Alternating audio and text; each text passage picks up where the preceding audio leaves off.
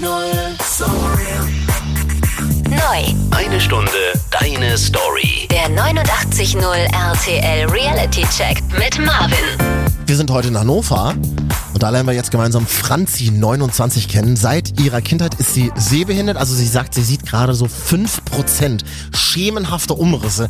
Deswegen ist es für mich eine ganz besondere Ehre, bei Franzi zu Hause zu sitzen. Vor ein paar Tagen war ich bei ihr in Hannover und wir müssen gleich mal durch die Wohnung gehen. Also wenn man nicht sieht, dann muss man sich seine Wohnung auf eine ganz spezielle Art und Weise organisieren. Das hörst du jetzt. Danke für die Einladung. Hallo Franzi. Hi, sehr gerne. Ich freue mich auch. Sehr gut. Äh, wie hast du den Tag verbracht? Alles gut? Alles entspannt? Also wir haben eigentlich nur geputzt heute Morgen, weil wir heute Abend noch Besuch kriegen. Und ja. Genau, also wir sitzen jetzt zu dritt auf deiner Couch. Dein großer Hund, vor dem ich auch ein bisschen Angst habe, der, der guckt, der, der bewacht uns. Oh, du hast auch noch eine Katze, sehe ich gerade. Ja, wir haben auch noch irgendwo eine Katze, aber die haben meistens mehr Angst als alles andere. Okay, genau, wir sitzen jetzt hier zu dritt. Also Franzi, Marvin und? Und Marvin. Ach so, ach ja, genau, du heißt ja auch Marvin, das ist ja total verrückt. Also dein Freund heißt auch Marvin. Wo habt ihr euch damals kennengelernt oder wie habt ihr euch kennengelernt? Ähm, wir haben uns damals im, äh, der, auch in der Schule kennengelernt. Lustigerweise auch für sehbehinderte Kinder hier in Hannover, ähm, an der ich damals aus dem Studium unterrichtet habe. Ich war damals da im Praktikum und habe da Mathe und Englisch unterrichtet. Und er war da vom FSJ aus, hat also sein freiwilliges soziales Jahr da gemacht und hat ein Kind betreut, was sehr viel Aufmerksamkeit braucht. Und wir waren in derselben Klasse. Haben uns da kennengelernt, ja. Das musst du mal gleich alles beschreiben, wie das, wie das funktioniert, wie man sich kennenlernt, wenn man ja so gut wie gar nicht sieht, oder? Oder du hast mir erzählt, du siehst 5% oder wie, oder wie, wie sagen wir das? Ja, das ist richtig. Also es sind es schwankt halt. Also es sind teilweise ein bisschen mehr. Das hängt ein bisschen von meiner Tagesform ab, ein bisschen vom Stress, wie es mir geht. Aber es sind so roundabout 5 Prozent, ja. Was sieht man mit 5%? Ist ein bisschen schwierig zu sagen. Also ich kann Farben erkennen, ganz normal. Ich kann Kontraste erkennen. Was ein bisschen schwierig ist, sind zum Beispiel ähm, Autos, die auf mich zukommen, weil ich habe halt nur das eine Auge, was funktioniert und Bewegungen, die auf einen zukommen. Dafür braucht man zwei Augen. Sonst kann man das nicht einschätzen. Ansonsten, ich sehe Kontraste, ich erkenne Menschen nicht am Gesicht, aber zum Beispiel am Gangbild. Wie bewegen die sich? Wie groß sind die? Was haben die für einen Schritt? Ich höre, wie die laufen. Und ähm, brauche halt zum Beispiel für alles, was ich lesen möchte oder auf, um mit dem Handy umzugehen, brauche ich halt eine Lupe. Aber sonst bewege ich mich eigentlich in der Umgebung, in der ich mich kenne, sowieso völlig frei. Und wenn du jetzt gesagt hast, ihr habt heute Morgen hier geputzt, ähm, das heißt, du siehst deine Wohnung dann auch oder siehst du die Wand oder wie, wie muss ich mir das vorstellen? Mm, Ja, also ich sehe schon, ich sehe auch den Tisch und ich sehe auch meine Möbel und ich, also ich habe die Wohnung auch großteils eigentlich eingerichtet. Mm, Ich sehe, was ich halt zum Beispiel nicht sehe, ist, wo jetzt ganz konkret Dreck ist. Sprich, ich putze einfach alles ganz prophylaktisch, weil dann weiß ich, es ist sauber. sicher ist sicher. Ähm, ansonsten sehe ich eigentlich alles, was immer ein bisschen schwierig ist, wenn Sachen nicht an ihrem regulären Platz stehen. Dann kann es schon mal sein, dass ich dagegen renne oder irgendwas umrenne. Und deswegen bin ich auch so jemand, der eigentlich Wert auf Ordnung legt, weil ich halt, für mich ist es leichter, mich in meiner Wohnung zu bewegen, wenn ich halt weiß, dass alles an seinem Platz ist. Aber theoretisch kann ich die Wohnung komplett sehen, ja. Ah, das heißt, du hast ein bestimmtes System eingerichtet, dass du weißt, die DVDs stehen dort, äh, der weiße Pulli liegt da. Ja, genau. Also mein Kleiderschrank ist leider nicht so schön ordentlich sortiert. da muss ich dann wirklich ein bisschen Kram. Aber sonst ähm, habe ich wirklich in den Schränken ein System, ähm, wo stehen meine Tassen, wo stehen meine Teller, wo stehen meine tiefen Teller, wo stehen meine Gläser, ähm, wo stehen meine, keine Ahnung, meine Sektgläser, wo sind die DVDs, wo sind die Hundeleckerlis und so. Das hat alles sein System und das muss dann auch eine Möglichkeit da sein, sonst suche ich halt und es nervt mich dann. Das heißt, dein Freund muss ja dann auch Ordnung halten, der muss sich ja dann auch hart an dieses System halten, oder? Ja, er sollte. ist nicht immer so einfach. Ich kann das auch verstehen. Also es ist bestimmt nicht immer so easy going, wenn man halt alles sehen kann und normal sehen kann, strikt sich daran zu halten, dass es eben ein System gibt. Aber es wäre schon schön. Aber für mich ist es halt leichter. Ich finde es auch eine ganz spannende Kombination zwischen euch beiden. Dein Freund, der natürlich alles sieht. Du siehst nur drei bis fünf Prozent, sagen wir mal. Müssen wir gleich mal drüber reden. Ähm, ich würde aber gerne mal wissen, bist du schon immer blind? Siehst du schon immer nur fünf Prozent oder wie, wie ist das? Ähm, Nee, ich bin völlig gesund geboren. Ich bin äh, also ein ganz kerngesundes Kind gewesen, habe mit zwei Jahren äh, diese rheumatische Erkrankung bekommen, also chronische juvenile Polyarthritis nennt sich das, zu Deutsch das Kinderrheuma. Und das ist immer was, was man gerne hat, wenn man auch eine Sehbehinderung hat. Ich habe aber zu dem Zeitpunkt noch normal gesehen und ich habe auch wirklich sehr, sehr gut gesehen. Ich kann mich auch noch dran erinnern, ähm, Und dann habe ich Scharlach bekommen, als ich sechs war. Und infolge dieser Scharlacherkrankung ging das dann los mit dieser chronischen Augenentzündung, die ich halt habe. Und dann hat sich das auch sehr schnell verloren mit dem Sehen tatsächlich, ja.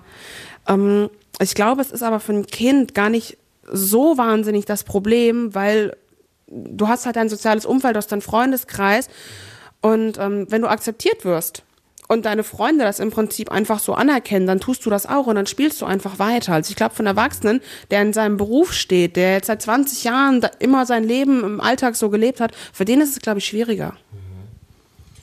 Das heißt also, ich will es nicht runterspielen, aber das ist quasi so wie meine Augen jucken und ich muss sie ständig reiben und irgendwie sehe ich dann nicht mehr richtig und das stellt sich dann so ein im Laufe der, der Monate, der Jahre quasi, dass es dann immer weniger wird, ja? Habe ich das irgendwie richtig verstanden? Ja, so in der Art. Also es ist eine Schuberkrankung. Ähm, heißt, es ist nicht so, dass man jetzt sagen kann, okay, morgen ist es so, übermorgen ist es so, sondern es tritt halt in Schüben, in Entzündungsschüben auf und nach jedem Schub war es dann schlechter. Und so im Laufe der Jahre, es ist ja auch dann ganz oft operiert worden. Also ich bin zwischen neun und 14 Jahren, äh, also als ich neun und 14 war, bin ich 15 Mal operiert worden an den Augen. Und ähm, die haben halt versucht, das Augenlicht zu halten, aber die Entzündung hat einfach das Auge zerfressen und dementsprechend ist es über die Jahre dann einfach immer schlechter geworden, ja. Und ähm, es war schon so, dass ich einfach als Kind schon einen total festen Standpunkt dazu hatte und die Ärzte mir dann auch schon relativ zeitnah gesagt haben, du Mädel, pass mal auf, wir wissen nicht, wie das verläuft, die Krankheit ist total unberechenbar und es kann halt sein, du wachst irgendwann morgen auf und siehst halt gar nichts mehr. Es kann dir passieren, wir müssen dich darauf vorbereiten. Und ich habe das, glaube ich, auch sehr schnell realisiert und ich habe das aber nicht wirklich als schlimm empfunden, weil ich einfach so ein gutes soziales Netz hatte, was mich aufgefangen hat. Das heißt, du hattest da keine Angst vor? Also das ist ja eigentlich naja, es ist schon interessant. Ich denke, ich denke so mit, wenn du sagst, ja, als Erwachsener wäre das vielleicht schwieriger, wenn, wenn man mir morgen sagen würde, oder wenn man mir sagen würde, du kannst morgen nicht mehr sehen. Und da hattest du nicht Angst vor irgendwie als Kind? Nee, irgendwie gar nicht. Also ich weiß nicht, ich kann es heute jetzt auch nicht mehr so ganz verstehen, weil ich glaube, jetzt auch gerade, weil ich jetzt in dieser Situation bin, dass es jetzt mit meinem Alltag und mit meinem Beruf sich alles so ergeben hat. Wenn man mir das heute sagen würde, hätte ich da, glaube ich, mehr Angst vor. Und damals habe ich es einfach hingenommen. Also ich habe das auch gar nicht als schlimm empfunden, dass ich jetzt nicht mehr so gut sehen kann und dass ich dann eventuell irgendwann gar nichts mehr sehen kann. Ich glaube, als Kind beschäftigt man sich auch gedanklich weniger mit diesen, mit diesen Belangen, wie die Zukunft dann aussehen wird. Das heißt, hast du jetzt noch Bilder abgespeichert aus deiner Kindheit? Ja, also ich kann mich ähm, zum Beispiel total genau daran erinnern, dass ich, ich war schon immer totaler Tierfreund. Und als Kind, als ich noch normal gesehen habe, weiß ich zum Beispiel noch, dass ich mich immer total bemüht habe, auf keine Ameise zu treten, damit die halt nicht stirbt. Und habe dann immer auf dem Bürgersteig ganz genau geguckt, wo sind die Ameisen und wo kann ich langlaufen. Also ich kann mich da schon dran erinnern, ja ich kann mich zum Beispiel sehr, sehr genau und detailgetreu an unser Elternhaus erinnern, wo ich aufgewachsen bin damals, mit meinen Großeltern und meinen Eltern zusammen. Und an die ganzen Tiere, die wir damals hatten, glaube ich auch. Also ich habe ja schon mein Leben lang auch mit Pferden zu tun gehabt und ähm, auch halt auch selber aktiv geritten. Und ich kann mich halt wirklich auch ganz genau zum Beispiel an mein erstes Pony erinnern, wie das aussah. Ähm, das sind einfach, glaube ich, so Sachen, die in der Kindheit auch einschlaggebend für einen und ausschlaggebend sind, die total wichtig sind und an die man sich dann halt natürlich erinnert und die man gedanklich auch einfacher abspeichert, wenn man es eben sehen kann. Ja. Also zehrst du dann sozusagen aus diesem Speicher von vor oder aus deiner Kindheit? Ja, ist halt einfacher für mich, wenn mir jemand sagt, oh, das ist, hat die und die Farbe. Oder da vorne hast du gesehen, da ist dies und das passiert. Klar, ich kann dann halt sagen, oh ja, okay, verstehe ich, weiß ich, wie es aussieht. Also es ist schon, äh, schon so, dass ich viel davon noch mitnehme heutzutage und einfach sage, okay, das weiß ich, wie es aussieht, ich kann mich daran erinnern, ich kenne die und die Farbe, ich weiß, was rot ist. Klar, also es ist für mich, glaube ich, einfach, es hilft mir schon in den Beschreibungen einfach für mich zu realisieren, wie was aussieht. Sagt Franzi. Sie ist 29, kommt aus Hannover und vor ein paar Tagen habe ich bei ihr auf der Couch gesessen. Franzi ist nämlich seit ihrer Kindheit sehbehindert. Und heute erzählt Franzi, wie sie ihren Traummann kennengelernt hat. Also, wie datet man denn einen Typen, wenn man den eigentlich gar nicht überhaupt nicht sehen kann? Nach welchen Kriterien wählt man den aus? Das erzählt sie uns. Außerdem geht's um so ganz banale Sachen wie die Straße überqueren. Wie überquert man die Straße, wenn man die eigentlich nur zu fünf Prozent sehen kann? 89.0 Neu. Eine Stunde deine Story. Der 89.0 RTL Reality Check mit Marvin. Ich darf heute Franzi, 29 aus Hannover, wirklich jede Frage stellen. Wir haben uns bei ihr zu Hause getroffen. Sie ist seit ihrer Kindheit sehbehindert und spricht gleich mal darüber, was sie besonders vermisst. Also was würde Franzi gern mal wieder sehen können? Das klingt nach einer ganz einfachen Frage, äh, steckt aber eine riesige, tolle, rührende Antwort dahinter. Und dann ging es klar um ganz klassische Alltagsfragen. Also Franzi, wie ziehst du dich zum Beispiel jeden Morgen an? Wie wählst du das aus, was du jetzt gerade zum Beispiel anhast? Also ich kenne ja meine Sachen. Ich äh, fühle die auch teilweise. Also ich kann die Farben ja erkennen. Ich weiß zum Beispiel, okay, das ist der schwarze, das ist der graue, das ist der rote Pulli, das ist die und die Hose. Ich kann die Sachen aber auch fühlen. Also jedes Kleidungsstück hat irgendwas Spezifisches. Das Material, den Stoff, die Borte, keine Ahnung, die Spitze, die dran ist, die Hose, wie es geschnitten ist, der Gummizug. Also irgendwas ist immer spezifisch an einem Kleidungsstück, wo ich dann sagen kann, okay, ich weiß, das ist das und das und das ist die und die Hose und das kann ich kombinieren, ohne dass ich aussehe wie ein Clown. Wenn du zum Beispiel mit Freundin oder deinem Freund shoppen gehst, dann ist es ja, ist ja viel von dem, ist so, so eine blöde Fantasie von mir, viel von dem, was du trägst, ja auch vielleicht der Geschmack der anderen, oder? Ja, naja, klar. Aber es ist im Prinzip bei jedem so, oder? Oder hast du Menschen, die dir so nahe sind, die dir auch sagen dürfen, du, dein, deine Haare sind heute so und da das T-Shirt sitzt irgendwie merkwürdig oder da, also, also gibt es so eine Situation? Ja. Ja, klar. Also Wer darf das? Ähm, mein Freundeskreis und mein Freund natürlich. Der, also ich frage dann auch wirklich, äh, Schatz, kann ich so gehen? Und wenn dann sagt, also, ja, warte mal. Aber ist dann halt auch immer ganz nett, er korrigiert dann halt auch wirklich meine Frisur. Ja, warte mal, da steht was ab und komm mal her. Und dann ähm, korrigiert er das eben. Aber meine Freunde dürfen das auch. Also wirklich meine engsten Freunde dürfen auch sagen, Franz, ganz ehrlich, sieht scheiße aus. ist richtig gut. Äh, noch so ein Alltagsding zum Beispiel, einkaufen. Dein Freund Marvin hat auch erzählt, dass du alleine auch ganz normal einkaufen gehst. Wie, wie funktioniert Einkaufen für dich im Supermarkt? Also ich muss den Supermarkt tatsächlich kennen. Was, wo es für mich halt echt schwierig ist, wenn ich irgendwo fremd in den Supermarkt gehe und denkst, hm, du bist jetzt etwas überfordert, weil ich weiß halt gar nicht, wo irgendwas steht. Ich meine, ich kann durch die Gänge gehen, aber es ist wesentlich einfacher, wenn ich weiß, okay, die Nudeln sind hinten in Gang 3 links. Dann weiß ich halt einfach, wo ich hingehen muss. Aber wenn ich jetzt irgendwas Spezielles einkaufen muss, dann tue ich mich dann schon schwer. Da muss ich halt wirklich fragen oder jemand mitnehmen. Dann. Das heißt aber die Räume, also das, das haben wir vorhin auch schon, glaube ich, kurz gesagt, das heißt, den groben Raum erkennst du. Ja, das geht schon. Das heißt, wenn du draußen unterwegs bist, hast du dann auch so einen Stock, den man manchmal ja auch bei anderen Menschen sieht, oder? Nee, ich habe gar keine Hilfsmittel dabei. Und ich bewege mich aber eigentlich auch relativ frei. Ich bewege mich bevorzugt in Gegenden, die ich kenne. Wenn ich eine Gegend gar nicht kenne, wo ich weiß, da musst du aber jetzt am nächsten Tag hin, dann laufe ich die einmal mit jemand anders ab, um zu wissen, wo kommt eine Stufe. Oder wo kommt eine Wand oder wo geht's um die Ecke? Ja, oder wo muss ich überhaupt langlaufen? Wo ist es am einfachsten für mich lang zu laufen? Gibt's hier Laternen, gibt's hier Zäune, gibt's hier irgendwelche Stolperfallen? Das laufe ich dann einmal ab, aber sobald ich den Weg einmal kenne, ist es mega entspannt eigentlich. Aber ist das schon mal passiert, dass du draußen irgendwie in einer ungewohnten Umgebung warst, irgendwo rangeknallt bist oder gar nicht mehr weiter wusstest, irgendwie sowas? Ja, schon öfter. Ich bin auch schon mal in Baustellenloch gefallen, weil die Baustelle halt dummerweise da war. Ja, passiert, ne? Aber du kannst drüber lachen, das ist schon mal gut. Ja, voll. Ich, ich habe auch in dem Moment mega gelacht, also wo alle Leute um mich rumstanden, so, oh, ist ihnen was passiert? Ich saß da unten, habe einfach nur gelacht. Sag ich, nee, alles, alles gut, ne? Passiert mir öfter. Also ich renne auch schon mal Laternen um, klar, aber es sind einfach so Sachen, die passieren blinden mit, mit Stock halt auch, ne? Das heißt, so eine Situation wie Hauptbahnhof und dann in die Straßenbahn einsteigen, mega voll, das geht alles. Ja, das mache ich selber. Da kenne ich mich aus, da weiß ich, wo die Rolltreppen sind, da weiß ich, wo die Straßenbahnen fahren, wo ich hin muss, wie viele Stufen das sind. Also ich weiß zum Beispiel auch, wie viele Stufen im Hauptbahnhof nach unten gehen. Ähm, einmal auf der linken Seite, wenn man hochkommt, sind es erst elf, dann sind es nochmal elf und dann sind es zwölf. Und die zählst du dann mit. Ja. Und dann kann ich auch ganz schnell laufen, wenn ich weiß, okay, meine Bahn kommt. Weil dann zähle ich einfach im Kopf ganz schnell mit. 1, 2, 3, 4, 5, 6, 7, okay, runter, zack, und dann die nächste. Und dann kann ich meine Bahn halt auch noch schnell kriegen. Also wenn ich einen Hund dabei habe, sonst bin ich faul und fahre Rolltreppe. Aber was sind noch Alltagssituationen, zum Beispiel an der Ampel? Das, äh, okay, die, die, die hörst du ja, weil die, die klacken dann oftmals, oder? Ja, es gibt diese Ampeln, es gibt aber auch, gerade hier in Hannover, ist mir schon öfter aufgefallen, Ampeln, die klacken bei Rot und Grün gleich. Das ist natürlich Quatsch. Das ist ziemlich dämlich, weil äh, du weißt einfach nicht, was passiert. Die klacken einfach die ganze Zeit. Es machen aber auch wirklich nicht alle. Also ein paar Ampeln vibrieren, die klacken nicht. Die haben halt so einen Vibrationschip unten eingebaut. Aber es ist tatsächlich eher die Ausnahme. Also wirklich oft gibt es das nicht. Das heißt, darauf kannst du dich gar nicht verlassen. Nö. Also wenn ich jetzt irgendwo bin und da kommt eine Ampel, zum Beispiel an der Kreuzung von meinem alten Arbeitgeber, da, hat, da haben die gar nichts gemacht, die Ampeln überhaupt nicht. Und da waren es auch relativ weite Abstände, weil die Straßen eben sehr groß waren. Da muss ich dann auf Trick 17 zurückgreifen. Aber eine Straße hörst du ja in der Regel, oder? Ja. Ja, ja, ich höre, ob ein Auto kommt. Also wenn ich jetzt zum Beispiel morgens vom Hund gehe und gehe zum Bäcker, dann muss ich hier bei uns vorne über die Kreuzung. Da ist jetzt keine mega Hauptstraße, aber da fahren schon Autos. Und die fahren auch teilweise relativ zügig. Und ich bleib dann halt wirklich so lange da stehen, wo ein anderer sagt, oh, jetzt längst drüber gehen können. Der ist noch 50 Meter entfernt. Das macht für mich in dem Moment aber keinen Unterschied. Solange ich ein Auto höre, bleibe ich stehen. und ich warte wirklich, bis Ruhe ist und dann weiß ich, jetzt kann ich gehen. Na klar, da gehst du halt eher, eher auf Nummer sicher, verstehe. Sag mal, ein ganz anderes Thema. Wenn ich jetzt heute Abend nicht mehr da bin und du alleine zu Hause bist, also YouTube, Glotze, Netflix, Amazon, fällt ja alles bei dir raus. Machst du dir dann ein Hörspiel an? Ist Hörspiel sowas wie dein persönliches Kino jeden Abend, während wir vor Netflix sitzen? Oder, oder wie ist das? Ja, total gerne. Also äh, da habe ich zum Glück auch das große Glück, dass mein Freund es auch gerne macht.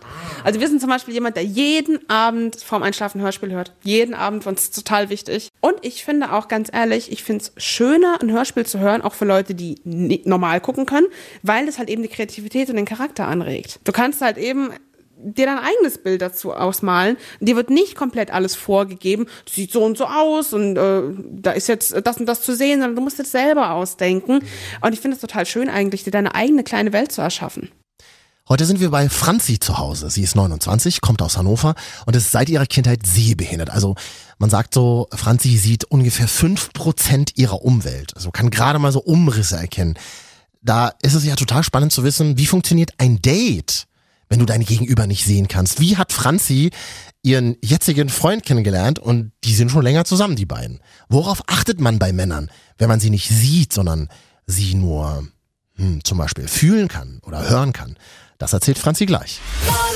89.0 Neu. Eine Stunde deine Story. Der 89.0 RTL Reality Check mit Marvin. Zurück auf die Couch. Also wir sitzen heute bei Franzi zu Hause. Sie ist 29, kommt aus Hannover. Ich habe sie vor ein paar Tagen kennengelernt. Und Franzi ist seit ihrer Kindheit sehbehindert. Du siehst gerade mal so 5% hast du vorhin erzählt. Äh, da ist es ja besonders spannend mal zu erfahren, wie hast du deinen Freund kennengelernt, der auch die ganze Zeit neben mir saß, der heißt zufällig auch Marvin. Hast du dir den jetzt nach inneren Werten ausgesucht oder wie müssen wir uns das vorstellen? War es lieber auf den ersten, naja, nicht Blick, aber den ersten Kick oder äh, was war da entscheidend? Das war tatsächlich, und das klingt jetzt total absurd, aber es war tatsächlich dieses Liebe auf den ersten Blick-Ding. Wobei man das ja von einem Sehbehinderten eigentlich gar nicht denken würde. Aber ähm, es war halt irgendwie tatsächlich so, dass ich in dieser Klasse gesessen habe, vorne am Pult. Und das war, wie gesagt, eine Schule für sehbehinderte Kinder, sprich, man kann die Tische so nach oben kippen, damit die eben nicht darüber hängen müssen, sondern die können so angekippt werden. Und dementsprechend konnte ich schlecht durch den Raum gucken, weil ich habe halt nur Tische gesehen. Und dann kam mein, äh, mein Referendar und meinte dann irgendwie, hey Marvin, kannst du mal was kopieren gehen? Und ich dachte so, Hä? Wer ist das denn jetzt? Noch ein Schüler? Hast du was vergessen? Entschuldigung, du hast da gearbeitet oder warst du selber Schülerin? Das habe ich noch nicht so, das habe ich noch nicht gerafft. Wie war? Ich habe da gearbeitet. Ich habe studiert damals Sonderpädagogik und ich habe da unterrichtet. Genau, und er war da vom FSJ und hat ein Kind betreut. Und ähm, ja, wie gesagt, er meinte dann, ob er was kopieren gehen könnte und dann stand er auf und die Entfernung war jetzt nicht so wahnsinnig groß, sprich ich konnte ihn schon sehen und dachte damals schon so, oh, okay, äh, das ist definitiv kein Schüler und ähm, habe dann aber auch in der nächsten Möglichkeit schon direkt die Chance genutzt, mit ihm zu reden und ihn halt kennenzulernen, weil ich echt dachte so, boah, Wahnsinn. Also die erste Situation war, dass du gehört hast, wie eine Kollegin mit ihm interagiert sozusagen, oder? Ja, genau. Und dann hast du seinen Umriss gesehen, oder wie? Ja, und äh, es ist ja nur jemand, der halt ein bisschen speziell aussieht, war ja schon immer so, damals halt auch. Und ich dachte, boah, okay, äh, anderer Typ, ist irgendwie was Besonderes und es hat mich total auch ohne es genau zu sehen, hat es mich einfach total beeindruckt. Wie seid ihr dann ins Gespräch gekommen? Worüber, oder wie hast, hast du ihn angeredet oder hat er dich äh, angesprochen? Mm, es war dann so, dass ich der Klasse offiziell vorgestellt wurde und eben auch meine Geschichte erzählen sollte. Und daraufhin haben wir dann ähm, einfach miteinander nochmal gesprochen. Ich habe mich dann nochmal persönlich vorgestellt. Sag ich, Mensch, hi, und ich bin, äh, bin die Franzi und überhaupt, und ich studiere jetzt gerade und ich wollte hier unterrichten und was machst du denn? Und habe dann halt versucht, so ein bisschen was über seine Situation in der Klasse rauszufinden. Und es ging relativ schnell, dass wir auch sehr schnell Kontakt miteinander hatten und auch wirklich eine Basis hatten, auf der wir reden konnten. Und das ist das, was mir dann halt die Möglichkeit gibt, jemanden auf meine Art und Weise einzuschätzen und kennenzulernen, wenn jemand dann aufmacht und ich eine Ebene mit dem habe. Also, ich habe ja das Glück, dass Marvin, also dein Freund, genau neben mir sitzt auch. Ja, hallo nochmal. hallo mein Lieber. Was ist denn das allererste, was dich total beeindruckt hat an der Franzi? Aber erstmal hat mich abgeschreckt, als ich gehört habe, dass sie so sehr wenig sieht. Als ich gehört habe, 5%, hast du dich jetzt verhört? Waren es 50 oder wie auch immer? Und dann kam das aber nach und nach immer mehr raus. Ich hab, wir haben uns dann halt länger mal unterhalten und dann habe ich das auch alles erfahren. Also es war mir dann letztendlich auch egal. Mhm. Wir haben uns immer ganz gut unterhalten, wir haben gut, gut zusammengearbeitet in dieser Schule. Und ähm, das war jeden Tag aufs Neue war es immer, immer gut. Aber wovor hat man da Sorge? Weil du gesagt hast, ja, es war erstmal so abschreckend oder ich habe mir da irgendwie Fragen gestellt, wovor hat man da Sorge? Sowas wie, sieht sie mich überhaupt oder keine Ahnung. Also so das Blödeste, was mir einfällt. ja, das, das war in der Tat das Erste, was ich gedacht habe. Und dann, wie sie überhaupt äh, ihr Leben meistert. Äh, wenn man so wenig sieht, dann muss, ist man ja bestimmt auf bestimmte Hilfsmittel angewiesen. Äh, und das hat sie ja gar nicht. Sie hat ja keinen Blindenstock, sie hat kein, äh, keine Binde, diese gelbe mit den drei schwarzen Punkten. Und äh, das fand ich eigentlich ganz gut. Also ihr, sie meistert ihren Alltag, geht einkaufen, geht mit dem Hund und macht zu Hause den Haushalt. Das fand ich schon ganz gut. Dann, äh, Franzi, darf ich dich mal fragen, was, wie war denn euer erstes Date oder wo war es denn? Also jetzt nicht so, mir ist das nicht alles erzählt, aber ich finde natürlich schon spannend. Also, ähm, wo lernen sich die meisten Menschen kennen in Deutschland? Auf der Arbeit. So war es bei euch auch. Ist richtig, ja. So, und wo, äh, und wie kam es, wann wurde es romantisch? Also ich fand es eigentlich von Anfang an wirklich äh, äh, relativ romantisch, weil dann die Kinder in der Schule das auch total schnell geblickt haben und dann halt versucht haben, uns zu verkuppeln. Das fand ich ganz niedlich, dass sie dann ankamen, und zwar, der Marvin möchte deine Handynummer haben. Und ich denke, ja, dann kann der Marvin mich selber fragen. Und ähm, die waren aber ganz süß irgendwie alle. Und dann dachte ich, ja, okay, ähm, scheint jetzt doch irgendwie was zu funktionieren oder es besteht anscheinend doch Interesse. Das wusste ich ja gar nicht. Ich meine, ich war jetzt nicht so dreist und habe nach einer Woche gefragt, du sag mal, äh, meinst du, könnte was werden? Naja, und dann hat er mich zum Ende meines Praktikums gefragt, ob ich mit ihm Cocktail trinken gehen würde. Ja, und dann sind wir ähm, in der letzten Woche meines Praktikums, ich glaube am letzten oder vorletzten Tag, dann zusammen in die Stadt Cocktails trinken gegangen. Und dann hat sich in dir auch so ein Gefühl entwickelt, dass du gesagt hast, den finde ich toll, den, den, den, den mag ich. Das hatte ich von vornherein tatsächlich. Also es war sofort eine Ebene und eine Basis da, bei der ich gesagt habe, so, wow, das wird jeden Tag besser. Du verstehst dich immer besser mit ihm. Du hast eine Wahnsinnsbeziehung äh, zueinander jetzt schon, ohne ihn wirklich zu kennen. Und nach drei Wochen war mir das eigentlich schon völlig klar. Und was war da das Ausschlaggebendste? Warum? Ich glaube einfach sein Charakter. Diese ruhige und entspannte Art ist ein bisschen der Gegenpol zu mir. Ich bin eigentlich ein sehr wibbeliger, aufgedrehter Typ, der immer ein bisschen so unter Stress steht und ein bisschen unter Spannung und erst so der Gegenpol dazu.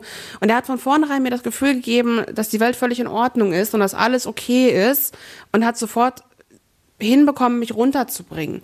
Und ich glaube, das war, war für mich der Punkt, wo ich sagte, wow, okay, Wahnsinn. So einen Menschen hast du noch nie kennengelernt, der so in sich so eine Ruhe hat und der das auf mich übertragen kann. Wann kam es dazu, dass du dich mehr auch mit seinem Aussehen beschäftigt hast? Um, das ging relativ schnell eigentlich, weil er ja eben so ein bisschen besonders aussieht und eben nicht so der 0815-Typ ist. Er hat einen Bart, er hat lange Haare, so um so zwei Sachen zu beschreiben, genau. Genau, diese langen, dunklen Haare. Und ich habe damals tatsächlich noch ein bisschen besser gesehen, ist jetzt auch schon eine Zeit her. Und ähm, was mich halt auch damals total fasziniert hat, diese wahnsinnig hellblauen Augen. Ich fand das unglaublich schön, dieser Kontrast zwischen den dunklen Haaren und diesen hellen Augen. Warte mal, ich guck mal ganz kurz, die Augen sind immer noch blau, ja. Ja, gut, wunderbar, da habe ich immer noch den richtigen Typ hier. Ist ja schön. ähm, ja, das hat mich, hat mich einfach beeindruckt, dass jemand, der anders ist und anders aussieht, dass ich den halt eben kennengelernt habe, wo ich dachte, okay, es gibt eben nicht nur die 0815-Schiene, sondern es gibt auch andere da draußen. Und das hat mich einfach beeindruckt. Ähm, wann habt ihr euch kennengelernt? Wie lange seid ihr jetzt zusammen? Ähm, wir sind in zwei Wochen genau acht Jahre zusammen. Wenn du sagst, vor acht Jahren hast du noch besser gesehen, dann hast du von früher ganz viel abgespeichert und denkst da heute immer noch dran oder wie funktioniert das? Ja, das ist genauso wie mit den Sachen, die ich halt von aus der Kindheit noch kenne. Es sind halt einfach Dinge, die, ich, die mich irgendwann mal beeindruckt haben und die ich wirklich gut gesehen habe und die habe ich einfach noch im Kopf. Und die kann ich dann auch projizieren einfach wieder auf die Situation, auch wenn ich es jetzt eben nicht mehr so gut erkennen kann. Aber ich weiß, wie es war und ich weiß, wie es ausgesehen hat und kann mir das eben aus dem Gedächtnis dann holen, ja. Weißt du, was ich total freaky finde, wenn ihr in 30 Jahren immer noch zusammen seid und der Mann Haarausfall hat und die Haare grau sind, dann könntest du dich ja rein theoretisch immer noch äh, an vor, also jetzt gesehen, acht Jahren erinnern. Ja, theoretisch ja. Also ich kann mir im Prinzip im Kopf immer das Bild zurechtbiegen, das ich gerne hätte. Das ist doch dann auch in deinem Sinne, oder? Ja, auf jeden Fall, ja. Wie wichtig ist gerade in so einer Liebesbeziehung das Fühlen? Also du hast darüber gesprochen, dass du Kontraste siehst oder dass du den Gang hörst. Das heißt, du hörst deinen Freund dann schon, wie er durch die Wohnung geht oder so. Du weißt noch von früher, wie er aussieht. Wie wichtig ist das Fühlen? Wie, was spielt das für eine Rolle bei euch? Also für mich eine ganz, ganz große, weil ich habe meine Hände einfach als mein Augenersatz oder viel. Also wenn ich sage, ähm, lass mich mal sehen, dann geben die Leute mir das automatisch in die Hand. Weil ich dann halt angrabbeln kann und anfühlen kann. Ah, okay, gut, so und so sieht es aus. Und ähm, das ist auch in der Beziehung für mich einfach eine ganz wichtige Sache. Ich bin so jemand, der sich total gut beruhigen lässt über Kontakt. Also wenn ich, ähm, wenn, wenn ich in einer Stresssituation bin, dann brauche ich niemanden, der zu mir sagt, boah, ist alles gut, bleib mal ganz ruhig, sondern jemand, der Kontakt zu mir sucht, der mich dann in den Arm nimmt, der dann Kontakt auf mir aufbaut, der vielleicht mich an der Hand nimmt und sagt, und dann halt sagt, du pass auf, alles ist gut. Weil dieser Körperkontakt spielt für mich eine ganz andere Rolle. Ich bin ja auch viel sensibler in dem, im Fühlen. Und ähm, das hat schon einen anderen Stellenwert, ja. Das heißt, äh, auch in der Sexualität oder so, ähm, da spielt gar nicht so das, na wie auch, da spielt das Aussehen gar nicht, vielleicht auch in Nacktheit nicht so eine krasse Rolle wie für mich beispielsweise, wo ich mich total auf meine Augen verlassen kann oder das automatisch ich einen anderen Körper sehe, sondern du fühlst dann mehr halt. Ja. Das ist für mich einfach ein ganz anderer Punkt dann in dem Moment. Also von mir kann das Licht auch aus sein, das ist mir völlig lax, ne? Aber ähm, ich finde, dieses Spüren ist auch nochmal, es hat eine andere Intensität. Weil wenn du, du, wenn du jemanden anguckst, das kann ich auch, wenn ich ein Porno gucke, jetzt mal ganz blöd gesagt, oder auf 30 Meter Entfernung, aber wenn ich jemanden anfassen kann und ich darf den wirklich komplett berühren und ähm, darf mit meinen Händen im Prinzip das, was andere Leute mit den Augen machen, das hat eine andere Intensität und ich finde, das gibt auch eine andere Bindung zueinander. Ich glaube, dass das was ist, ähm, was einem auch sehr, sehr viel Stress nehmen kann, wenn man eben dieses Visuelle mal abstellt. Ich glaube, das muss man aber auch lernen tatsächlich. Also ich habe zum Beispiel nie gelernt, mich da mal drauf zu konzentrieren und mir zu überlegen, was das für mich bedeutet, dass mir das eine Ruhe gibt oder so zum Beispiel. Naja, ich musste es ja zwangsläufig lernen. Ich habe ja keine andere Wahl gehabt. Natürlich muss man das lernen, bestimmt. Man muss ja alles irgendwie lernen, wenn man was möchte, ne? keine Frage. Aber ähm, ich glaube schon, dass es ein, ein Punkt ist, der, der viel vergessen wurde. Die Welt ist einfach sehr visuell, ja. Mhm. Ja, danke fürs Einschalten. Wir haben noch ein paar Minuten Reality Check.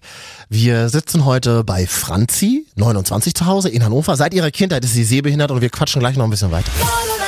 89.0 Neu. Eine Stunde deine Story. Der 89.0 RTL Reality Check mit Marvin. Ja, vor ein paar Tagen habe ich bei Franzi, 29, aus Hannover auf der Couch gesessen. Seit ihrer Kindheit ist sie sehbehindert. Wir haben heute schon darüber gesprochen, wie sich Franzi in ihrer Stadt Hannover jeden Tag zurechtfindet. Wir haben über ihren Traummann geredet, also wie sie ihn kennengelernt hat. Kannst du als Podcast übrigens nochmal nachhören auf 89.0rtl.de. Und Franzi, wie geht denn das jetzt weiter eigentlich? Also ich meine, du bist jetzt 29. Äh, wie sehen die nächsten Jahre bei dir aus? Das weiß man leider nicht. Also ich bin weltweit einzigartiger Fall mit der Krankheitskombination, die ich habe. Und ähm, das kann man nicht sagen. Das ist absolut nicht absehbar. Es, es, kann sein, dass das Auge sich heute Nacht wieder mega entzündet. Es kann sein, dass ich morgen aufwache und gar nichts mehr sehe. Es kann aber auch sein, ich werde 99 Jahre und sitze im Schaukelstuhl auf der Veranda. Ich, keine Ahnung. Weiß man nicht. Treibt dich da so eine Sorge um oder diese, diese Frage, wie wird es oder, oder, oder ähnliches? Äh, hatte ich eigentlich noch nie wirklich, weil ich mich nie richtig damit beschäftigt habe. Mhm. Ähm, aber ich glaube, wenn ich jetzt aus irgendwelchen Gründen das Problem hätte, dass ich jetzt minutenlang gar nichts mehr sehen könnte, dann würde ich, glaube ich, schon wirklich Panik kriegen, ja. Äh, ich bin total beeindruckt, dass du darüber so offen reden kannst. Das, das finde ich knaller und dass du, dass du, ähm, das ist so, wie du gerade gesagt hast, du hast halt Bock auf neue Herausforderungen und willst dich denen auch stellen. Das finde ich sehr beeindruckend. Ja, voll. Ich war halt auch, ich war schon immer so ein Typ. Also meine Eltern haben mich halt zum Beispiel grundlegend so erzogen, ähm, du redest dich nie auf deine Behinderung raus. Das gibt's nicht, das wurde nie akzeptiert. Also wenn ich irgendwas Neues machen sollte, dann hatte ich nie das Recht zu sagen, kann ich nicht, sehe ich nicht, sondern ich musste das probieren. Und dann konnte ich immer noch sagen, okay, hat nicht geklappt, aber ich habe es versucht. Also ich habe ähm, Reiten gelernt, ich bin Auto gefahren schon mit der Sehbehinderung, weil meine Eltern einfach gesagt haben, es ist total wichtig für dich, du musst es machen du musst es irgendwie zumindest einmal gemacht haben. Ich war äh, für die Paralympischen Spiele nominiert in Hongkong. Also, ne, es ist halt nichts, wo ich irgendwie sage, ich möchte das unversucht lassen, weil ich es nicht sehen kann, sondern ich möchte das probieren. Gibt es denn den Moment, dass du dich manchmal ungerecht behandelt fühlst vom Schicksal? Ja, also ich glaube, jeder, der irgendwie ein besonderes Päckchen zu tragen hat, fragt sich manchmal, ey, warum, ganz ehrlich, warum habe ich diese ganze Scheiße, was habe ich verbrochen? Anderen Leuten fällt alles zu, das ist total ungerecht. Und im nächsten Moment denke ich dann, ja, okay, so what, was willst du machen? In der Ecke sitzen und heulen macht nicht besser, also sieh zu, dass du den Kopf hochkriegst und geh halt weiter. Also ich, also ich werde auch ganz oft gefragt, so, oh, wenn du die Möglichkeit hättest, wieder normal sehen zu können aufgrund von Operationstechnik XY, würdest du es machen? Und äh, 99% aller Leute sind erschrocken, dass ich sage, nein, würde ich nicht. Weil ich glaube, es ist genauso schwer für jemanden, der sich jetzt sein Leben auf dieser Basis des Nichtsehens aufgebaut hat, wieder sehen zu können, wie jemand, der lernen muss, mit weniger Sehen auszukommen. Also ich müsste mein Leben ja komplett neu lernen. Mhm. Ich müsste ja lernen, die Reize anders zu filtern, die Reizüberflutung auszustellen. Meine anderen Sinne, die ja jetzt wahnsinnig geschärft sind, müssten sich zurückbilden. Ich, ich wäre ja voll, ich wäre total verloren, wenn ich am Hauptbahnhof wäre und auf einmal 100% sehen könnte mit meinen anderen geschärften Reizen und äh, mit meinen anderen Sinnen. Ich, weiß ich nicht, nee. Wenn du, wenn das jetzt Menschen hören, reden wir erstmal über die Menschen, wenn das jetzt hier Menschen hören, gibt es einen Wunsch, den du an Sehende hast, so von wegen, helft mir nicht ungefragt, das haben wir heute schon äh, gelernt. Gibt es sonst irgendwie sowas, wo du sagst, das würde ich euch gerne mal allen sagen? Also was ich schön finden würde, ist, wenn man einfach ein bisschen mehr Rücksichtnahme hat, generell äh, nicht nur auf Menschen mit Behinderung, sondern allgemein. Also wenn ich sehe, wie im Hauptbahnhof ähm, die Leute äh, teilweise, obwohl drei Meter Platz neben denen sind, andere Leute umrennen, wo ich denke, das ist unnötig, das ist völlig unnütz. Und ähm, weil einfach die Rücksicht nicht mehr da ist. Also das, das würde ich mir all, allgemein wünschen, ähm, dass die Gesellschaft einfach ein bisschen mehr auf die anderen Menschen in ihrem Umfeld guckt, egal wo sie jetzt gerade sind, oder sich ein bisschen mehr darauf konzentriert, eben nicht nur sein Ziel zu verfolgen, sondern um das, das Umfeld, was sich um mich herum befindet, ein bisschen Rücksicht zu nehmen. Ja, warum ist es so eine Welt geworden, in der so, in der man, in der viele nur noch an sich selbst denken? Das ist krass, oder? Ja, es ist halt eine Stresswelt geworden. Es geht alles nur noch auf Zeit und Geld und Druck und hast du nicht gesehen. Das Problem ist halt echt immer die gesellschaftliche Norm, nach der sich alle drängen. Und ich bin Aber was ist denn die Norm? Ja, das ist die Frage. Das ist das, was die Gesellschaft von dir verlangt in dem Moment. Und die ändert sich ja ständig. Ich bin zum Beispiel kein Freund des Wortes normal. Was ist das? Wer definiert das? Es gibt's nicht. Es gibt nicht normal. Gibt es denn die, hast du dir diese Frage mal gestellt, warum ich? ich? Es klingt wahnsinnig blöd, aber vielleicht hat man ja mal so einen Moment, wenn man einschläft oder so. Ja, klar. Ganz bestimmt. Also noch, nicht nur einmal. Man stellt sich die Frage definitiv öfter mal, warum ich. Ich denke dann immer so, okay, ich muss in irgendeinem früheren Leben irgendwas ganz Böses gemacht haben und dann im nächsten Moment denke ich, ist alles Blödsinn. Aber gibt es eine Sache, die du besonders vermisst? Also eine Sache, die du unbedingt mal wieder sehen möchtest? Das Einzige, was mich schon immer, immer gefoppt hat, ist, dass ich die Sterne nicht mehr sehen kann. Das hat mich schon immer genervt. Aber ansonsten ich bin gerade ganz gerührt, das ist tatsächlich sehr krass. Sterne ist ja ist ein wichtiges Moment für uns Menschen. Ja, und das kann ich halt eben nicht mehr. Also ich bin halt eben auch nicht mehr der Typ, der sagt, äh, ich gucke mit meinem Freund abends die Sterne an, das kann ich halt nicht mehr. Das finde ich halt wirklich schade. Ich weiß, wie sie aussehen. Äh, mir sind noch die Sternbilder von meinem Opa früher erklärt worden, als ich noch klein war und normal sehen konnte. Und das geht halt heute leider nicht mehr. Das heißt, du hast sie früher gesehen? Ja, ja, ja. Ich habe sie von meinem Opa auch alle erklärt bekommen. Also er hat sich sehr viel damit auseinandergesetzt und mir ganz viel erklärt. Und ähm, dieser romantische Faktor fällt halt leider bei mir weg. Warum haben alle so eine Sehnsucht nach Sternen? Das ist total abgefahren. Ich weiß nicht, ist einfach schön. Ne? Das ist, ich glaube, das ist einfach die Weite, die Ferne und das Unerreichbare, was die Menschen fasziniert. Ich habe hier in dieser Sendung schon gelernt, da habe ich ähm, eine Lady interviewt, die im Rollstuhl sitzt nach einem krassen Unfall und ähm, nicht mehr laufen wird. Und die hat gesagt, es trifft nur Menschen, die damit auch umgehen können. Ja, es mag gut sein. Also ich habe auch zumindest in meiner Laufbahn jetzt durch die Schule auch ich glaube, überhaupt niemanden kennengelernt, der gesagt hat, ähm, nö, das ist es mir alles nicht wert und da habe ich keinen Bock drauf. Ich habe ein Mädchen tatsächlich kennengelernt, die die Diagnose erhalten hat, dass sie erblinden wird, vollständig erblinden wird, die hat sich erhangen, tatsächlich. Mhm. Aber ich glaube, die, die damit überhaupt nicht umgehen können, die gehen dann auch den Schritt. Also das mag schon sein, dass da was Wahres dran ist, dass man sagt, okay, ähm, dieses Schicksal ereilt wirklich nur Menschen, die das auch können und du kriegst eine andere Personality und einen anderen Charakter dadurch, klar. Ja. Du wirst absolut individuell. Das macht wahnsinnig viel Mut, das ist total, das ist total toll, das ist klasse und ich glaube, du kannst damit wahnsinnig viel weitergeben. Du machst das sowieso beruflich, äh, aber ich glaube auch, ähm, wenn man nicht mit dir in so einer therapeutischen Situation ist oder in einer beruflichen als Klient oder als Patient, inspiriert das wahnsinnig, ähm, wie du das tust. Also ich habe halt auch nie daran gezweifelt, ähm, dass mein Leben so funktioniert. Also es ist halt so, dass ich auch wirklich zukunftsträchtig darauf ausbaue, eben zu sagen, es kann sein, ich sehe halt irgendwann nichts mehr. Mhm. Klar wäre das schlimm und natürlich würde ich bestimmt erstmal abstürzen für einen Moment. Bin ich relativ von überzeugt, aber ich könnte das auch weiter leben, dieses berufliche zum Beispiel und auch mein privates Leben, wenn ich halt eben nichts mehr sehe. Aber du bereitest dich schon eigentlich, äh, wir wollen jetzt nicht einen Teufel an die Wand malen, aber man bereitet sich schon so ein bisschen darauf vor man kennt den Gedanken. Ich glaube, darauf vorbereiten kann man sich nicht. Also wenn du eine Basis geschaffen hast, bei der du im Prinzip nur ein kleines Stückchen fällst und dann auf deinem vorgemauerten landest, dann ist es weniger schlimm, als wenn du alles verlierst zum Beispiel.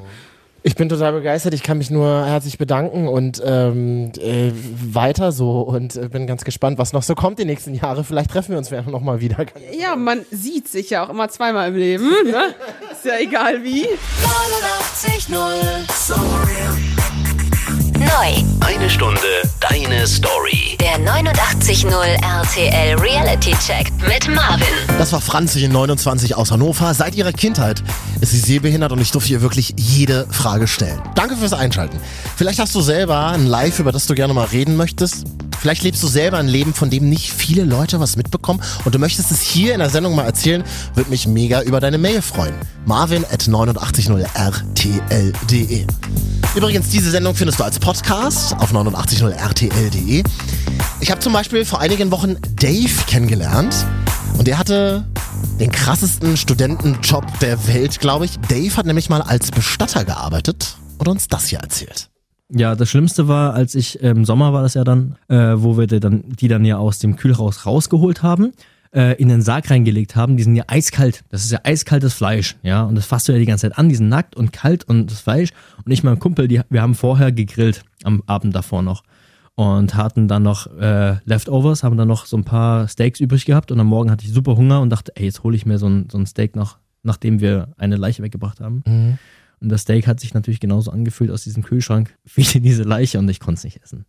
Reality Check. Eine Stunde deine Story. Bis zum nächsten Mal und als Podcast auf 89.0 rtl.de. Und wenn du über diese Sendung sprechen willst, auf Twitter, Instagram oder Facebook, dann benutzt den Hashtag RealityCheck. Redaktion und Schnitt Dorothea Hildebrand. Verantwortlich für die Sendung ist Ellie Herrmann.